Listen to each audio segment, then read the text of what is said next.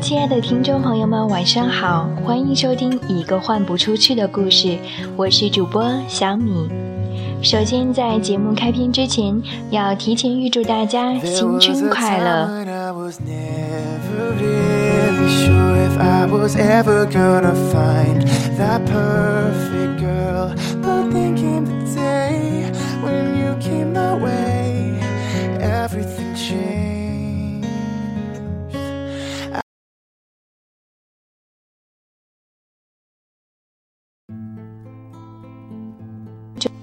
在回家的火车上，我看了一部电影，叫做《布达佩斯大饭店》。这是一部很欧洲的电影。如果单纯用喜剧、悬疑、冒险来描述这部电影，恐怕无法传递其精神内涵。这更像是一部文艺片，一部欧洲历史的纪录片。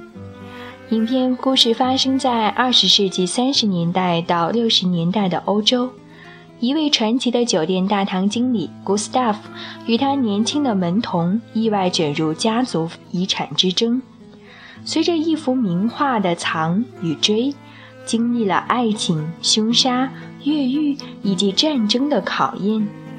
在影片的结尾，我惊异地发现，这部电影的导演在向我非常喜欢的奥地利作家茨威格致敬。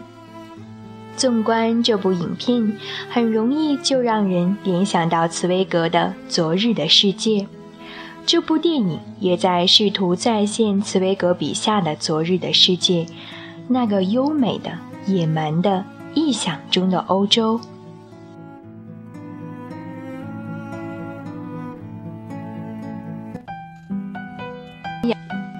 在影片当中，库斯塔夫身上高度浓缩了古老欧洲的高雅，而这失落文明的演绎，如今只能让人感到滑稽。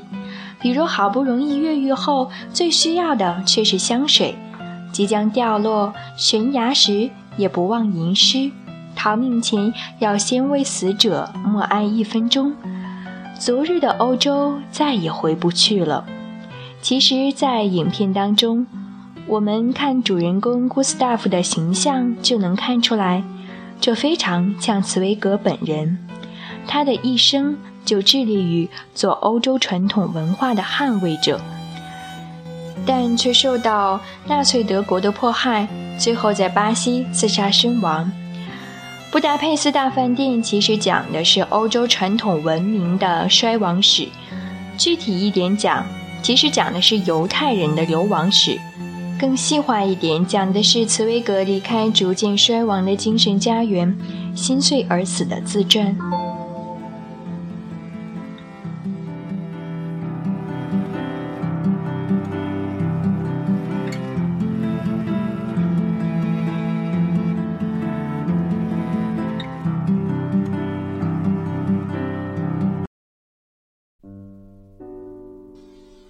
影片中最打动我的就是那一句：“在野蛮的屠宰场上，还是有文明的微光存在，那就是人性。”许知远也曾经在《旁观者之痛》中有提到过茨威格的《昨日的世界》。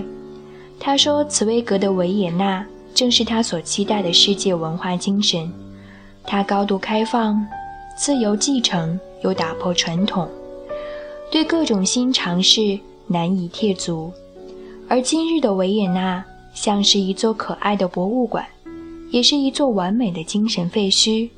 时光都停留在历史的某一刻，在他的城市博物馆里，所有展览都停留在1914年之前，似乎从此之后历史就消失了。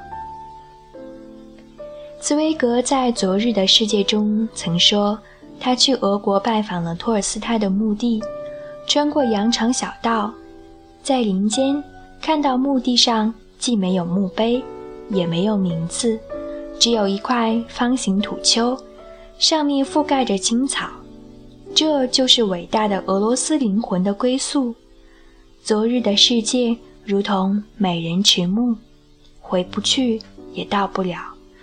优雅自由的精神故乡不复存在，这几乎成为了世界闻名的乡愁。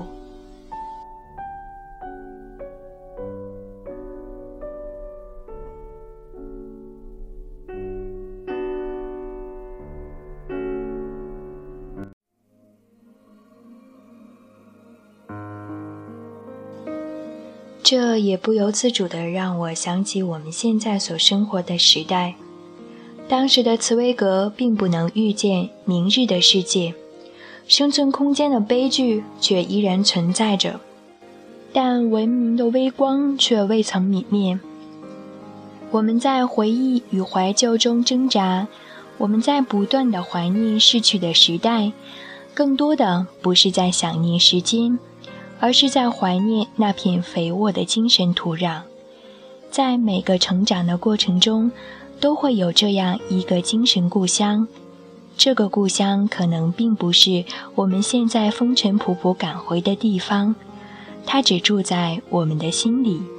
一个日渐没落甚至遥远的故土，并不打紧。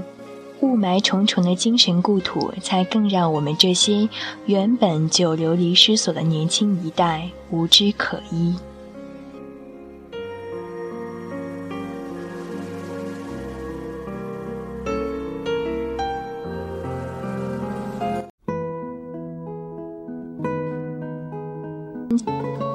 又到春节了，回到久违的故乡，见到久违的亲人，听到很多亲切往事。不由自主地想要感慨时光，但无论是老人还是年轻一代，每到新年，我们都习惯往前看，但也请不要忘记那默无声息的精神故土。